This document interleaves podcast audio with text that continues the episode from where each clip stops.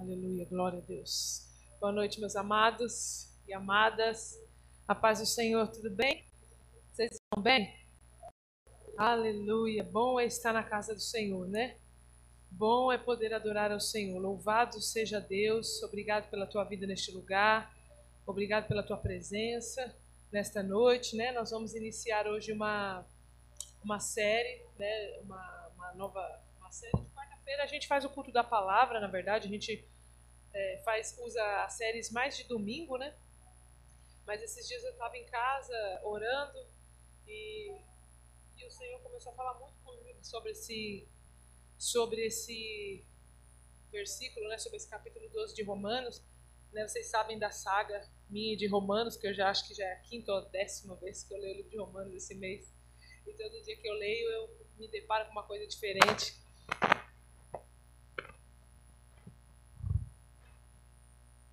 Olha o diabo querendo. Sai pra lá, chifrudo. Aleluia. E toda vez que eu leio essa carta de Romanos, parece que ela salta aos meus olhos, sabe, irmãos? E aí eu comecei a ler de novo, e quando eu parei no capítulo 12, o Senhor ministrou meu, meu coração e falou: Você precisa ministrar isso às pessoas. Porque o que tem acontecido hoje é justamente uma dificuldade no entendimento de quem Deus é de quem nós somos em Deus. E é por isso que nós não desfrutamos daquilo que Deus é nosso. Por isso nós vamos falar sobre mentalidade. O nome da série é Transformai-vos. Né? E nós vamos falar um pouquinho, cada quarta-feira nós vamos falar um pouquinho, e hoje eu queria falar um pouquinho sobre essa, sobre essa, esse capítulo 12, né, de Romanos, depois você lê na sua casa. Se você não sabe, o livro de Romanos é a primeira carta, né, que, que Paulo escreveu. Na verdade, não foi a primeira carta, mas é a primeira carta aqui, né, foi colocada no Novo Testamento de Paulo. E tanto é, Calvino, Agostinho, Lutero, esses caras se converteram lendo a epístola, a carta de Romanos, para você ver como é poderosa essa carta. Então depois você dá uma meditada lá na sua casa. Na verdade, inclusive, nós estamos na, na nossa campanha né, de leitura da Bíblia, começamos essa semana. Estamos lendo, quem quiser está conosco. Nós começamos a ler em Gênesis a partir de segunda-feira, já estamos aí no nono capítulo de Gênesis e vamos ler todos os dias, três capítulos por dia. Então tem sido muito legal, tem sido muito edificante. O pessoal coloca lá no grupo: ah, mas esse Noé aqui é o Noé da arca. Quem é esse Enoque? Está sendo muito legal, está sendo muito edificante. Então, se você quiser participar conosco, ainda dá tempo. Né? Vamos é, no nosso programa de leitura diária. Nós separamos um dia na semana para jejuar. Nós colocamos hoje, né, o nosso dia quem podia jejuar hoje, então de quarta-feira a gente jejua e a gente lê três capítulos da Bíblia. Mas também leia Romanos porque vai ser muito bom para a sua vida. Amém, queridos? Sem mais delongas, Romanos capítulo 12, versículo 2, onde Paulo declara: Não se amolde ou não se conforme ao padrão deste mundo, mas transformai-vos pela renovação da vossa mente, para que sejam capazes de experimentar e comprovar a boa, agradável e perfeita vontade de Deus. Amém, queridos? Não vos amoldem ao padrão deste mundo, mas transformem-se pela renovação da sua mente, para que sejam capazes de experimentar e comprovar a boa, agradável e perfeita vontade de de Deus. Amém? Senhor, fala conosco nesta noite. Que o Senhor possa, Deus, em nome de Jesus, desbloquear toda a mente, Senhor. Tudo aquilo que tem bloqueado a mente dos teus filhos para que eles não entendam a tua voz, não entendam a tua palavra. Que todo bloqueio seja agora é, tirado em nome de Jesus. Que toda mente agora seja levada cativa ao Senhor. E o Senhor que convence o homem de todas as coisas possa operar nesta noite em nome de Jesus. Amém? Então, glória a Deus, né? É, Paulo ele escreve essa carta aqui na sua terceira viagem missionária à igreja de Corinto. Né? Ele estava viajando para Corinto, é, que é uma das igrejas que ele também discipulou. E na sua terceira viagem para Corinto, ele resolve escrever uma carta para o povo de Romanos para explicar algumas coisas. O povo de Romanos estava com algumas dificuldades de entender algumas coisas. E Paulo, lá de Corinto, na sua terceira viagem, né, irmãos? E por que, que ele estava viajando pela terceira vez para a igreja de Corinto? Porque a igreja de Corinto era fogo na roupa. Pensa numa igreja complicada, cheia de problema e de pepino, né? E, e, e, lá no livro de Coríntios, é, ele também fala muito sobre a questão da mentalidade. Porque o povo de Corinto pensa que era um povo que vivia em Roma, subjugado pela mentalidade da Grécia, então eles queriam Jesus, mas queriam continuar adorando os deuses da mitologia grega. Eles queriam Jesus, mas eles queriam continuar no adultério. Eles queriam Jesus, mas eles queriam continuar com as filosofias de Alexandre o Grande, de Platão. E aí Paulo tem que insistir com a igreja de Corinto e falar: olha, vocês precisam mudar a mentalidade de vocês, vocês precisam mudar o comportamento de vocês. Então, por isso que Paulo vai três vezes para Corinto, porque havia uma necessidade de discipulado naquela igreja. E pasmem, a igreja de Corinto era a única igreja que tinha todos os dons espirituais os nove dons. Eles falavam em línguas, eles tinham interpretação, eles tinham visão, eles tinham sonho, eles tinham tudo. Mas eles não tinham a compreensão eles não tinham a mente transformada que Paulo fala em Romanos. Então, é, como diz o ditado aí fora, nem tudo que reluz é ouro, não é porque às vezes a gente tem um ou dois dons, porque a gente está na igreja, porque a gente canta, porque a gente prega, não significa que nós estamos agradando a Deus. Nós precisamos entrar, né, se amoldar no padrão de Deus. Então, Paulo, lá na igreja de Corinto, escreve uma carta para a igreja de Romanos, fala: Olha, eu anseio estar com vocês, eu quero estar com vocês, e eu tenho sido impedido muitas vezes. Eu, a Bíblia não cita muito né, o motivo desse impedimento, porque, embora Paulo tivesse uma uma cidadania romana, ele nunca tinha ido para Roma ainda, né? Então ele fala: "Olha, eu estou planejando de estar com vocês aí na igreja de Roma, mas eu tenho sido impedido durante muitas vezes, né? E eu acredito que esse impedimento seja as perseguições, porque bem nessa época ali, 54, 55 depois de Cristo, foi justamente o caso da, daquele incêndio que teve, né, na igreja de Roma, onde Nero é, perseguiu os cristãos. A história conta de que o próprio Nero é, que pôs fogo em Roma. Né? E ele culpou os cristãos. Então, naquela época, os cristãos tinham que sair vazados. Ou eles morriam ou eles tinham que fugir. Então, o que, que acontece? Nessa época, Paulo não conseguia ir para Roma. E muitos cristãos que estavam em Roma migraram de novo para Jerusalém. Tanto é que Paulo vai falar na, na carta de Romanos que ele está arrecadando donativos para esses cristãos que fugiram de Roma para ir para Jerusalém. Porque pensa, o Nero queria catar todo mundo, saíram com a roupa do corpo, não tinha dinheiro para comer, não tinha onde vestir, então Paulo começou a arrecadar dinheiro entre os gentios para abençoar a vida desse pessoal. Mas provavelmente a gente entende que esse pessoal, algum deles voltaram ou ficaram alguns escondidos em Roma, porque essa igreja existia, ela continuou em Roma mesmo com a perseguição. Então, Paulo não fundou essa igreja, Pedro não foi o pai da igreja de Roma, então a gente acredita que a igreja de Roma tenha sido fundada por esses judeus que fugiram e retornaram, judeus e gentios, ou os que ficaram escondidos lá. Então Paulo ele fica tão assim é, admirado com a coragem desses cristãos que eles viram para ele e falam: eu, eu, eu quero muito visitar vocês, né? Com uma segunda intenção, porque eu quero chegar na Espanha, porque pensa que Paulo já tinha pregado a palavra no mundo inteirinho. O mundo inteiro naquela época, gente, era meia dúzia de países. Mas, enfim, Paulo já tinha pregado o evangelho para todo mundo. E o único lugar que faltava ele pregar o evangelho era na Espanha. Então ele falou: Olha, eu vou passar por vocês em Roma, e aí de Roma eu vou para a Espanha e prego o evangelho lá e ganho alma lá e acabou, acabou. Jesus pode me levar porque eu já preguei para todo mundo. Só que a Bíblia vai falar que ele não conseguia chegar em Roma, acredito eu, por conta desses problemas. Então o que, que acontece? Ele fica sabendo de algumas coisas, de é, é, como é que eu posso dizer, comportamento da igreja de Romanos, que não era muito adequado ao departamento cristão, né? A mentalidade cristã. Então Paulo resolve escrever essa carta, já que ele não podia estar lá de corpo presente. E ele começa a alertar algumas coisas. Depois, se você vai ler, ele vai falar de uma série de coisas, ele vai falar de costumes, de hábitos. E aí, quando ele chega no capítulo 12 de Romanos, ele vai falar do ponto crucial do livro de Romanos, que é a mentalidade. A mudança de mentalidade, né? Paulo chega em Romanos 12 sendo enfático, né? Não vos conformeis com este mundo e eu fiquei é, é, é, intrigada com isso, porque ele vira para eles e fala assim: olha, vocês, é, é, essa transformação tem que vir da parte de vocês. Quando ele fala assim, não vos conformeis, ele está dizendo assim: tem que partir de vocês. É vocês que não tem que se conformar. É vocês que não tem que se amoldar, né? Aqui na minha versão vai falar moldar, talvez é de vocês conformar, mas a verdade é que a origem da palavra conformeis, né, vem de conforme, que vem de molde, né? Por isso que uma tradução é amoldar, outras conformar. Então a palavra significa se amoldar, ou seja, o que Paulo está dizendo é o seguinte: o mundo tem um formato. O que, que vocês precisam fazer? Sair desse formato. Vocês não podem se acomodar nesse formato que o mundo tem para vocês. Então é por isso que ele fala: vocês não podem se amoldar, vocês não podem se conformar. Né? O que, que é se conformar? O que, que é se amoldar? É você ficar parecido com alguma coisa que já existe. Então eu lembro que uma vez eu estava, de um dos livros que eu escrevi, eu estava usando esse exemplo.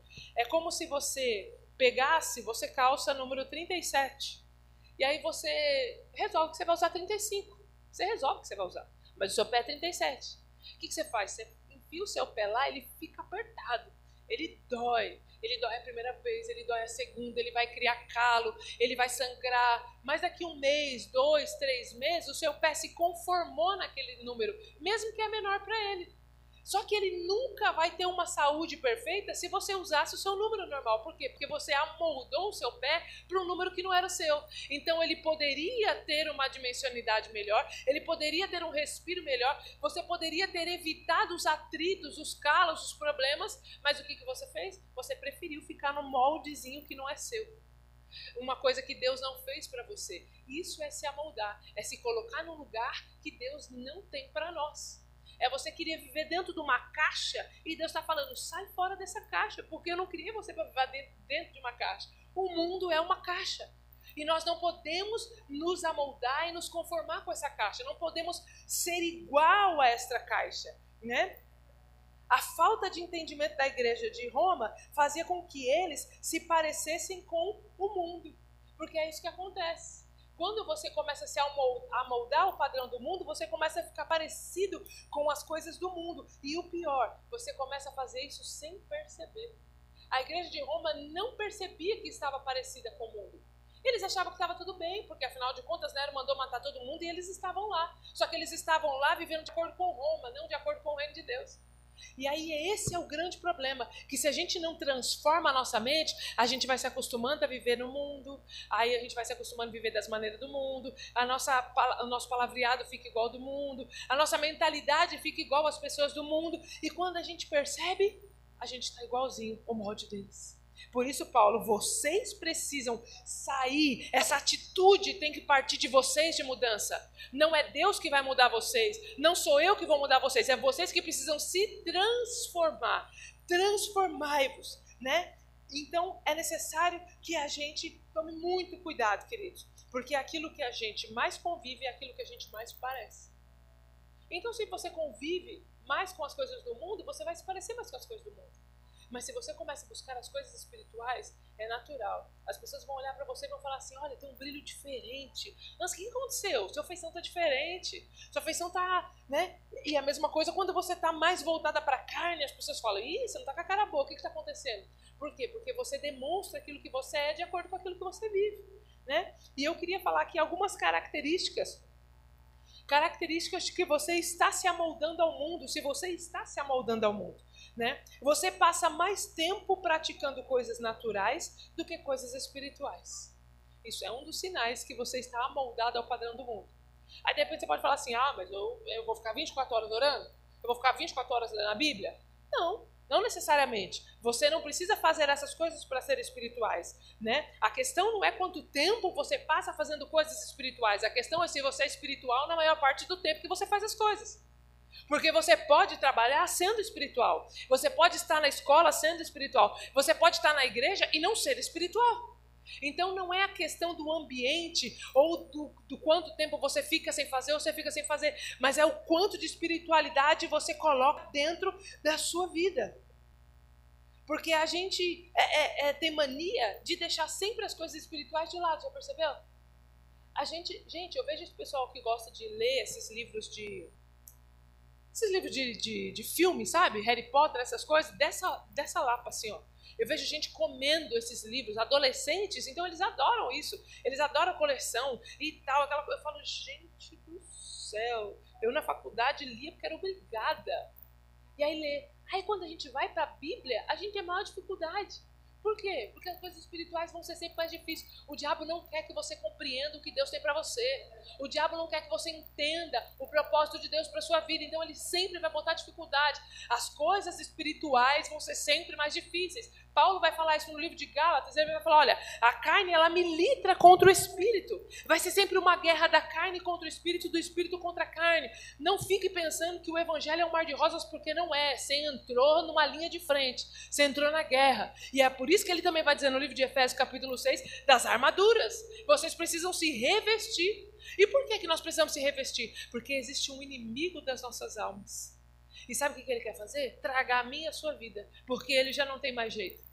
E o diabo não está preocupado se ele vai para o inferno, ele já sabe disso. A sentença dele, ele sabe desde Gênesis capítulo 3, lá na serpente. Foi dada uma sentença para ele lá atrás, ele já sabe disso.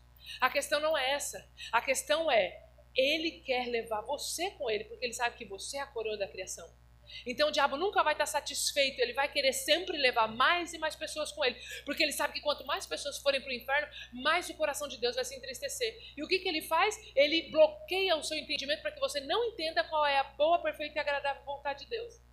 E aí você fica patinando num evangelho que não muda, num evangelho que não transforma, no evangelho que se te confrontar, você já não quer mais servir, no evangelho que se falar que você tem que ir lá tomar a sua cruz, você já não quer mais, no evangelho que fala que você tem que abandonar o pecado, aí você cai fora. Então esse é o verdadeiro evangelho que Paulo está dizendo.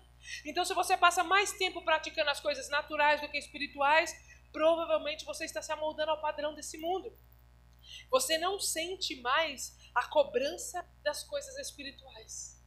Eu não sei vocês, queridos, mas eu logo que me converti no Evangelho, e até hoje, né? Eu, eu, eu tento buscar muito isso, o temor de Deus, de ser cobrada por Deus. Sabe, se você faz essas coisas e você não sente mais aquela, ai, doeu meu coração, nossa, acho que. Então significa que você está mais pendendo para o mundo do que para o espiritual.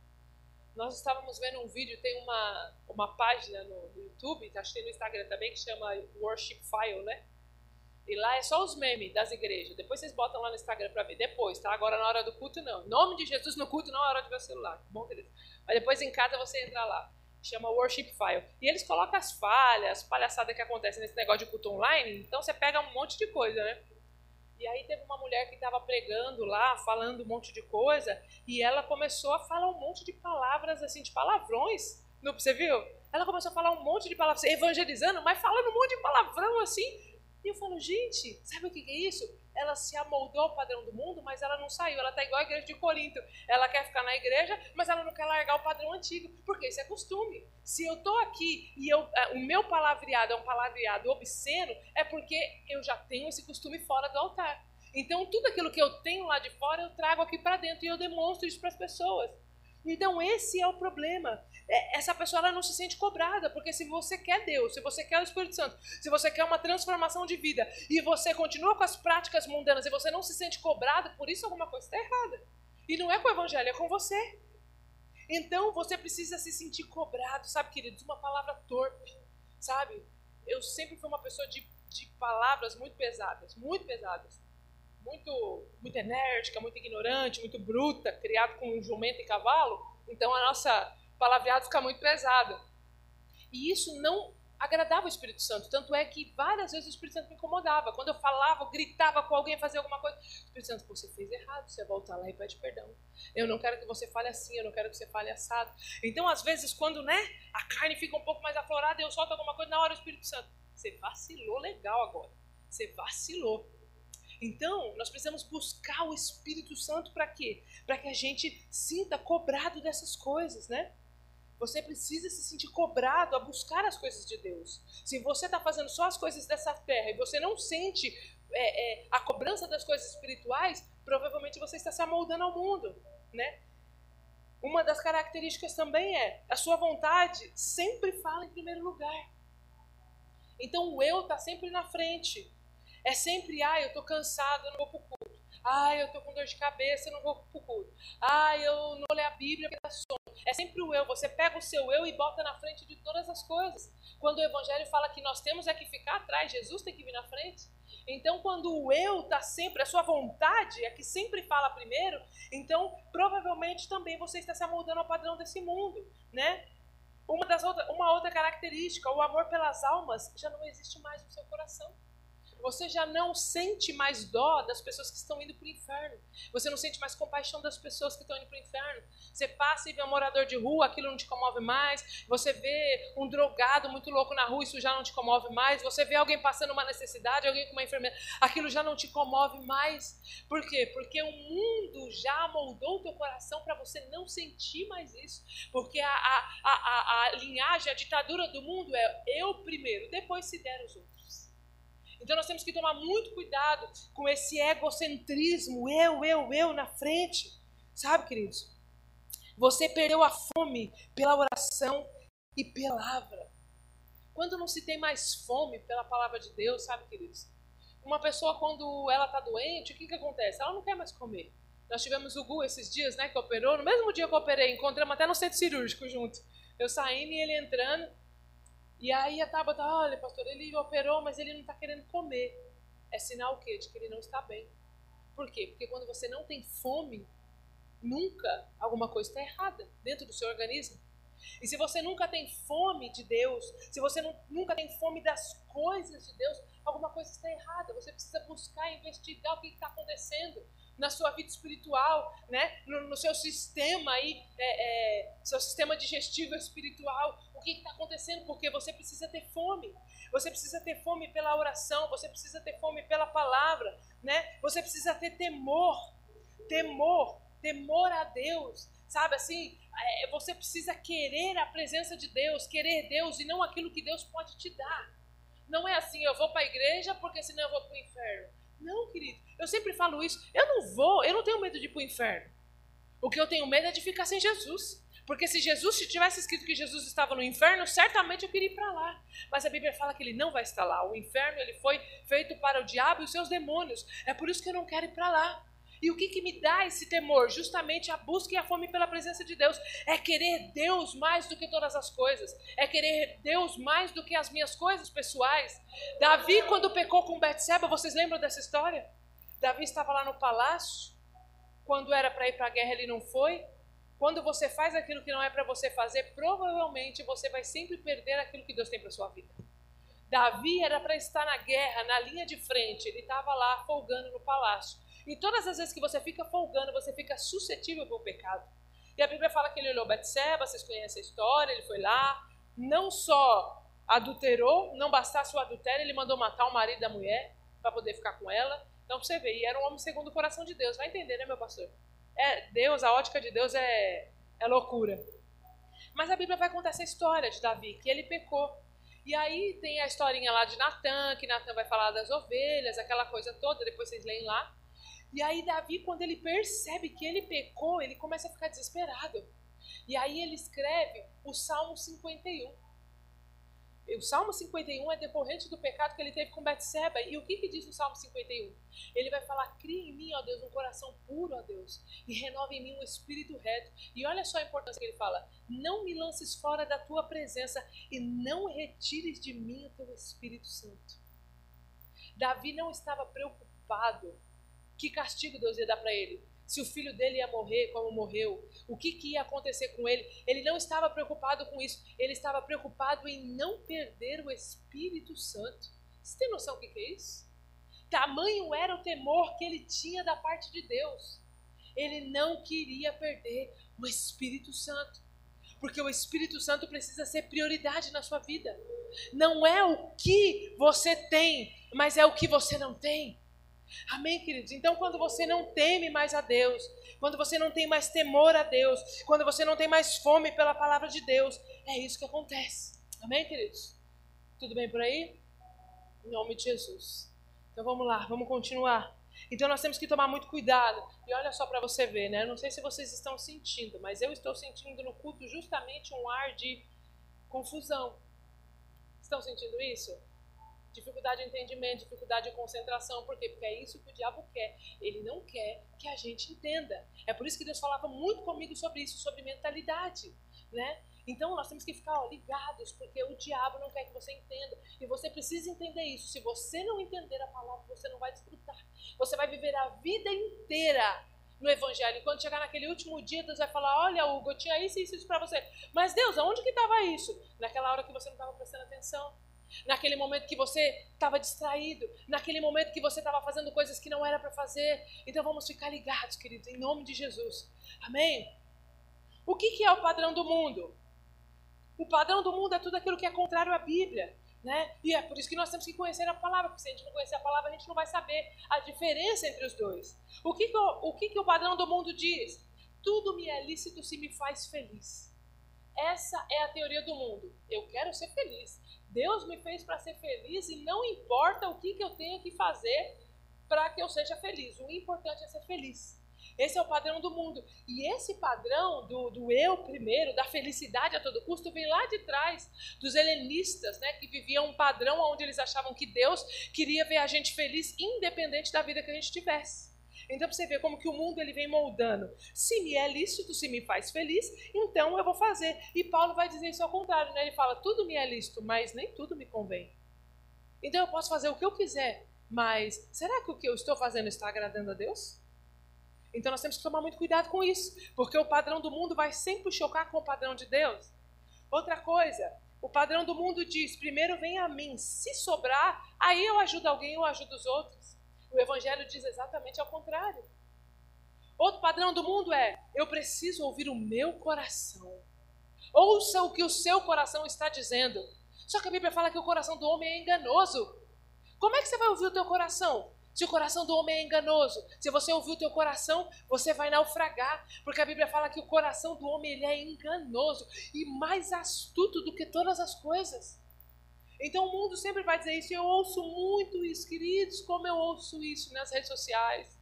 Sabe, das pessoas, ai, você tem que ouvir o teu coração. Não ouça o teu coração, porque ele é enganoso. Ouça a voz de Deus. Ouça a voz de Deus. Porque se você ouvir o teu coração você provavelmente vai errar. Foi isso que fez Davi cair. Ele ouviu o que ali? O sentimento do teu coração. Ele olhou para Betseba e falou: Ah, eu quero, eu quero. Era o coração dele. Era listo, mas convinha? Ele poderia ter qualquer mulher, mas ele queria aquela. Então ele se amoldou ao padrão. Outra coisa, prazer a todo custo. O importante é eu ter prazer a todo custo. Não importa quem vai sofrer, quem vai morrer, o que vai acontecer. O importante é que eu tenha prazer. E a gente vê muito isso na política, né? Os caras, eles querem lá as mordomias deles, independente se tem gente morrendo por falta de saúde, saneamento básico, por uma série de coisas. É um prazer a todo custo. Deus é necessário apenas quando me é conveniente. É o que o mundo diz. Eu preciso de Deus quando é me conveniente. Quando não é conveniente, deixa Deus lá guardadinho. Quando eu preciso, eu puxo ele da gaveta e uso ele. Então nós temos que tomar muito cuidado, porque a verdade é que Deus precisa ser conveniente, você querendo ou você não querendo. Deus tem que estar em primeiro lugar na sua vida. E a sua vida precisa ser dirigida por Deus. Outra coisa, né? A idolatria do eu, o humanismo que nós já falamos lá atrás. Eu tenho que ser feliz, eu tenho que ter, eu tenho que fazer. Então nós temos que tomar cuidado quando o nosso eu está muito à frente. Se você usa muito essa frase eu, presta atenção nas suas frases. Eu, o eu está sempre em primeiro lugar, o eu está sempre em primeiro lugar. Então provavelmente o mundo ele está meio que já conformado em você. Você já se amoldou ao mundo. Nós temos que tomar muito cuidado, né? O egocentrismo, né? É, é, um dos padrões do mundo é um olhar egocentrismo ao invés de uma visão periférica. O que é um olhar egocentrismo? Você só olha para você ai os meus problemas, ai meus dilemas, ai tadinho de mim, eu nasci assim, vou morrer assim, Gabriela, ai mas tadinho de mim, olha o que, fulano fez comigo, olha, mas olha o que, fulano falou de mim, sabe, você está sempre olhando para dentro de você, quando você precisa ter uma visão periférica, você precisa olhar por fora, você é filho de Deus. Lembra que eu preguei aqui esses dias? Que nós não somos mais escravos do medo, mas Deus nos deu o direito de nos tornarmos filhos de Deus. E como é que um filho de Deus tem que andar? com dó, com cara de ai, ai. Não, filho, você é filho de Deus, né? Veja aí o filho das pessoas mais ricas, como que eles andam. Ó, com o nariz em pé, não no sentido de orgulho, de ser uma pessoa arrogante e orgulhosa, mas no sentido de saber, eu sei de quem eu sou filha. Eu sei de quem eu sou filha. Eu sei qual é o meu reino. Eu sei aonde eu estou vivendo. Então o meu comportamento vai ser de filho de Deus.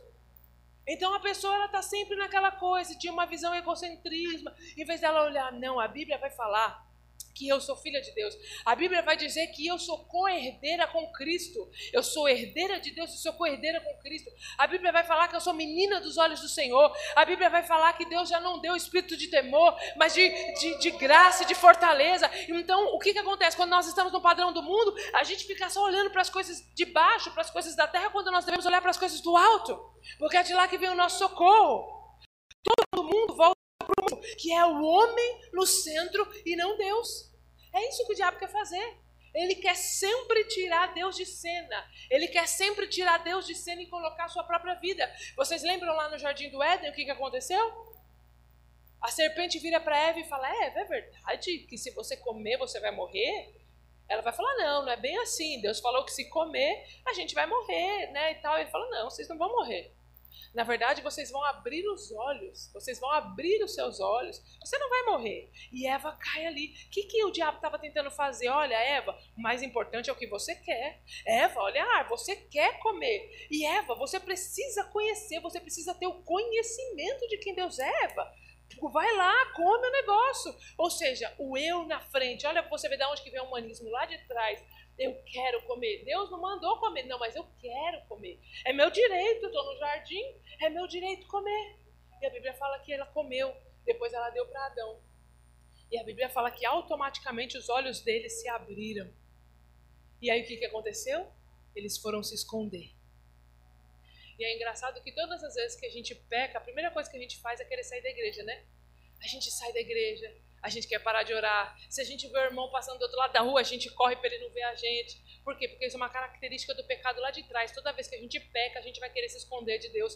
Por quê? Porque o diabo coloca que a gente não tem mais direito a Deus quando a gente peca. E é uma mentira, porque uma vez filho, filho para sempre.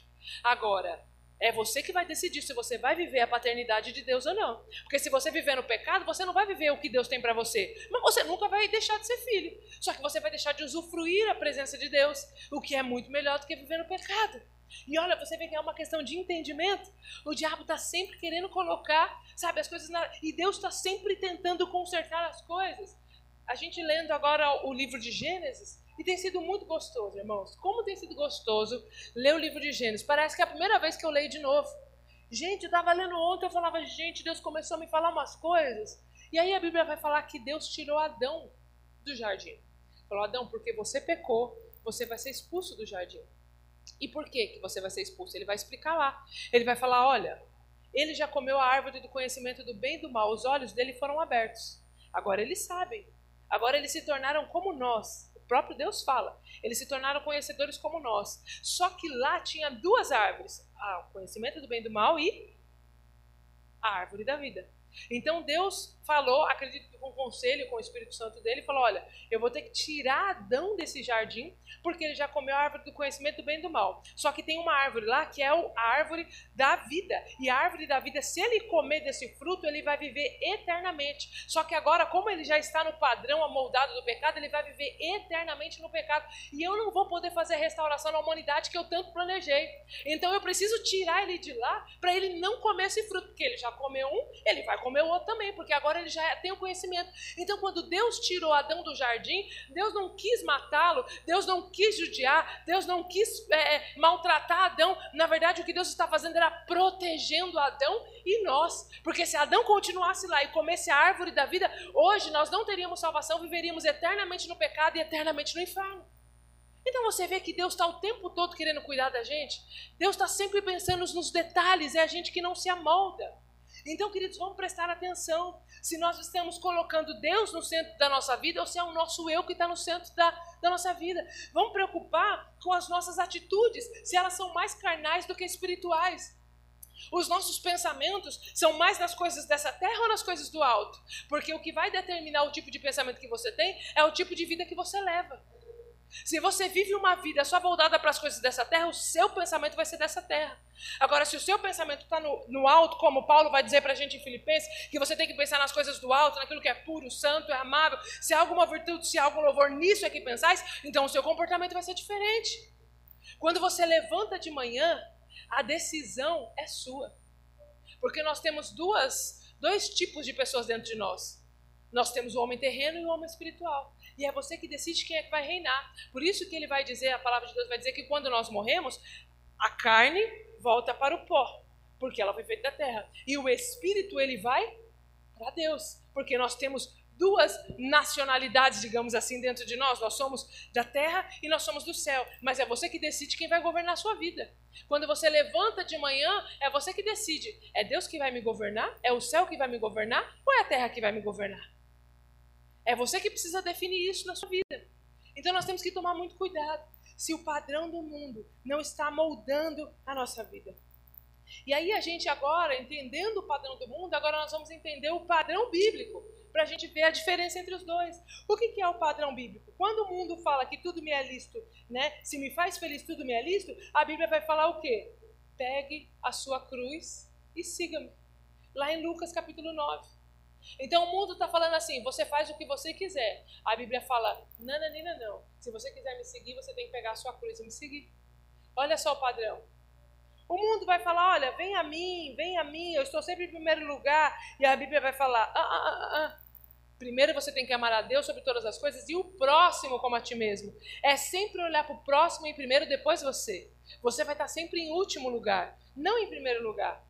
Quando o mundo fala que você precisa ouvir o seu coração, outras coisas, a Bíblia vai falar que na verdade você tem que ser um servo de Deus, né? Ele vai dizer em Coríntios que ele subjuga o meu corpo. Paulo vai dizer: subjuga o meu corpo e reduzo ele à servidão. Quando o mundo está dizendo assim, olha, você tem que fazer o que te faz feliz, o que você quer, a Bíblia vai falar: você tem que se tornar um escravo de Cristo. Olha só a discrepância de um para o outro. Eu subjugo o meu corpo. Sabe o que é subjugar? É você fazer aquilo que você não quer. É você fazer aquilo que você não gosta. É você fazer aquilo que. Aí você fala assim: nossa, mas que evangelho ruim é esse, gente? Que eu não quero servir esse evangelho, não. Mas esse é o evangelho da cruz, porque a verdade é que a nossa recompensa não está aqui. O problema é que a gente fica focado muito nas coisas dessa terra, mas a nossa recompensa não é aqui. Paulo vai dizer: Eu prossigo para o prêmio da soberana vocação, eu prossigo para o alvo, e o meu alvo é Cristo. Então nós precisamos entender, subjugar o nosso corpo. Quando a Bíblia fala, né, quando o mundo vai falar a idolatria do eu, que você tem que fazer a sua vontade, a Bíblia fala que já não somos mais quem, nós quem vivemos, é Cristo que vive em mim. Então não é mais você que decide o que você quer, não é mais a sua vontade que reina, não é mais você que faz, é a vontade de Deus. E é muito engraçado porque geralmente o evangelho sempre vai te confrontar. Eu sempre digo: se a sua vida está muito confortável, se preocupe, você não está vivendo o evangelho puro. Porque a vida do cristão não é confortável. O evangelho ele vai sempre te confrontar a você subjugar, a você se humilhar, a você se esvaziar, a você tomar a sua cruz. Ele sempre vai te confrontar. Né? Esvaziar de si mesmo. Todo o padrão bíblico é voltado para a vontade de Cristo, onde o homem sai de cena e Deus entra no centro. Quando o mundo, o padrão do mundo, quer colocar o homem no centro, o padrão bíblico é tirando o homem do centro e colocando Deus de volta. É uma convergência. É por isso que quando a gente fala assim, fulano se converteu, por que fulano se converteu? Porque ele fez uma conversão. Ele mudou o padrão do mundo para o padrão bíblico da vida dele. Então a mentalidade dele muda, o comportamento dele muda. E olha para você ver que interessante: o seu comportamento nunca vai mudar se a sua mente não mudar primeiro. Primeiro você muda aqui, depois você muda aqui, e depois você muda aqui. Então, primeiro você planeja a mudança, essa mudança senta no teu coração e aí as suas atitudes começam a ser diferentes. Você nunca vai conseguir fazer coisas diferentes se você continuar pensando da mesma maneira. Os seus pensamentos precisam ser transformados. O seu pensamento precisa ser mudado. Se o seu, se o seu pensamento não for alterado, o seu comportamento vai ser o mesmo a vida inteira. Então nós precisamos tomar muito cuidado com isso, queridos. Convergência. Convergência. Se o mundo tem a sua própria legislação, nós também possuímos uma legislação. E eu gosto de chamar que é a cartilha do reino de Deus. Para finalizar aqui, a gente vai falar, depois da semana que vem a gente continua. Nós estamos falando hoje sobre transformai-vos.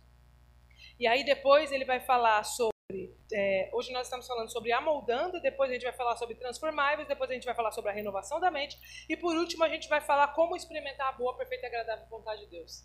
Amém? Então, só para finalizar aqui, vamos abrir lá em Mateus capítulo 5, porque se o mundo tem uma regra, se o mundo tem a sua legislação que rege, como eles têm que viver e o que eles têm que fazer, a Bíblia também nos ensina o que nós devemos fazer. Nós também temos uma legislação. E essa legislação está lá em Mateus capítulo 5, nas bem-aventuranças. Depois você lê com mais calma na sua casa, mas nós vamos ler aqui. Essa é a nossa carta magna. Se você quer saber se você está andando no evangelho pleno de Deus, comece a ler isso todos os dias e veja se você está praticando o que está escrito aqui. E lá em Mateus capítulo 5 diz assim: Vendo as multidões, Jesus subiu ao monte e se assentou. E seus discípulos aproximaram dele e ele começou a ensiná-los. Então presta atenção que Jesus ele ensina quem aqui? Os discípulos. Não é para a multidão que ele está falando. Ele está falando para os discípulos. Essa cartilha não vale para a multidão. Essa cartilha é para os discípulos, é para aqueles que se dizem seguidores de Cristo. E os seus discípulos aproximaram e ele começou a ensinar, dizendo: Bem-aventurados os pobres de espírito, pois deles é o reino dos céus. Bem-aventurados os que choram, pois serão consolados. Bem-aventurados os humildes, pois eles receberão da terra por herança. Bem-aventurados os que têm fome e sede de justiça, porque serão satisfeitos. Bem-aventurados os misericordiosos, pois obterão misericórdia. Bem-aventurados puros de coração, porque verão a Deus. Bem-aventurados pacificadores, pois serão chamados filhos de Deus. Bem-aventurados os perseguidos por causa da justiça, pois deles é o reino dos céus. Bem-aventurados serão vocês quando por minha causa os insultarem, perseguirem e levantarem todo tipo de calúnia contra vocês. Alegrem-se e regozijem, porque grande é a sua recompensa nos céus. Pois da mesma forma que perseguiram os profetas que viveram antes de vocês, também perseguirão a vós. E essa é a carta magna. Olha o que Jesus está dizendo. Você tem que se sentir feliz quando você for perseguida. Você tem que se sentir feliz quando você tiver fome, quando você tiver sede, quando você estiver sofrendo, quando você estiver chorando. Você tem que se sentir feliz porque, por causa do meu evangelho, eu vou te honrar. Eu vejo muitas pessoas dizendo assim: ah, Deus vai me honrar, Deus vai me honrar, Deus vai me honrar. Mas Deus ele só honra quem passa por um processo de humilhação. Por que, que Jesus foi honrado? Por que, que Jesus foi glorificado e está à destra do Pai? Porque Filipenses vai dizer que ele se humilhou, ele se esvaziou, ele tomou forma de servo, foi obediente até a morte de cruz. Então, se você quer uma honra, se você quer estar acima, é, se você quer estar é, como cabeça e não por cauda, saiba que existe um trajeto até você chegar no monte. Pode ser que você esteja no deserto e você está avistando você vai chegar lá, mas existe um caminho até lá. E se você está no deserto, fique tranquilo, porque o diabo não leva ninguém para o deserto. Quem leva a gente para o deserto é Deus. É Deus que levou Jesus para o deserto. A Bíblia vai falar que Jesus foi batizado e o Espírito desceu sobre ele. E a Bíblia vai falar que ele foi conduzido pelo Espírito ao deserto. Então, se você está passando um deserto na sua vida, fique tranquilo. Não queira sair de lá antes do tempo, porque é Deus que nos leva para o deserto. O diabo, na verdade, quer nos tirar de lá, porque foi o que ele tentou fazer com Jesus. Olha, Jesus, você não é filho de Deus, então transforma essa pedra em pão. O diabo está sempre querendo acelerar o tempo do processo para você não aprender, para você não andar direito, para você não crescer direito. Ele sempre vai querer tirar você do processo, porque o processo vai fazer você ser transformado pelo poder de Deus. Então não fuja do processo. Não fuja, querido, do caminho que Deus traçou para a sua vida. Jesus era Deus, ele veio como homem, mas ele era Deus. Ele poderia mudar todas as coisas, mas ele fez o que? O processo. Ele passou por todo o processo para nos ensinar que para que a gente seja honrado, a gente precisa passar por esse processo. O processo faz parte da honra, porque todo mundo que chega lá em cima sem estrutura cai na mesma medida. Já viu aquelas pessoas, principalmente no ministério? O cara se converteu hoje, amanhã ele batiza, daqui três dias ele já está pregando, ele já faz isso, já faz aquilo, daqui dois dias ele cai. Na mesma velocidade que ele cresce, é a mesma velocidade que ele cai. Por quê? Porque o caminho da honra, é, ele é um caminho prolongado.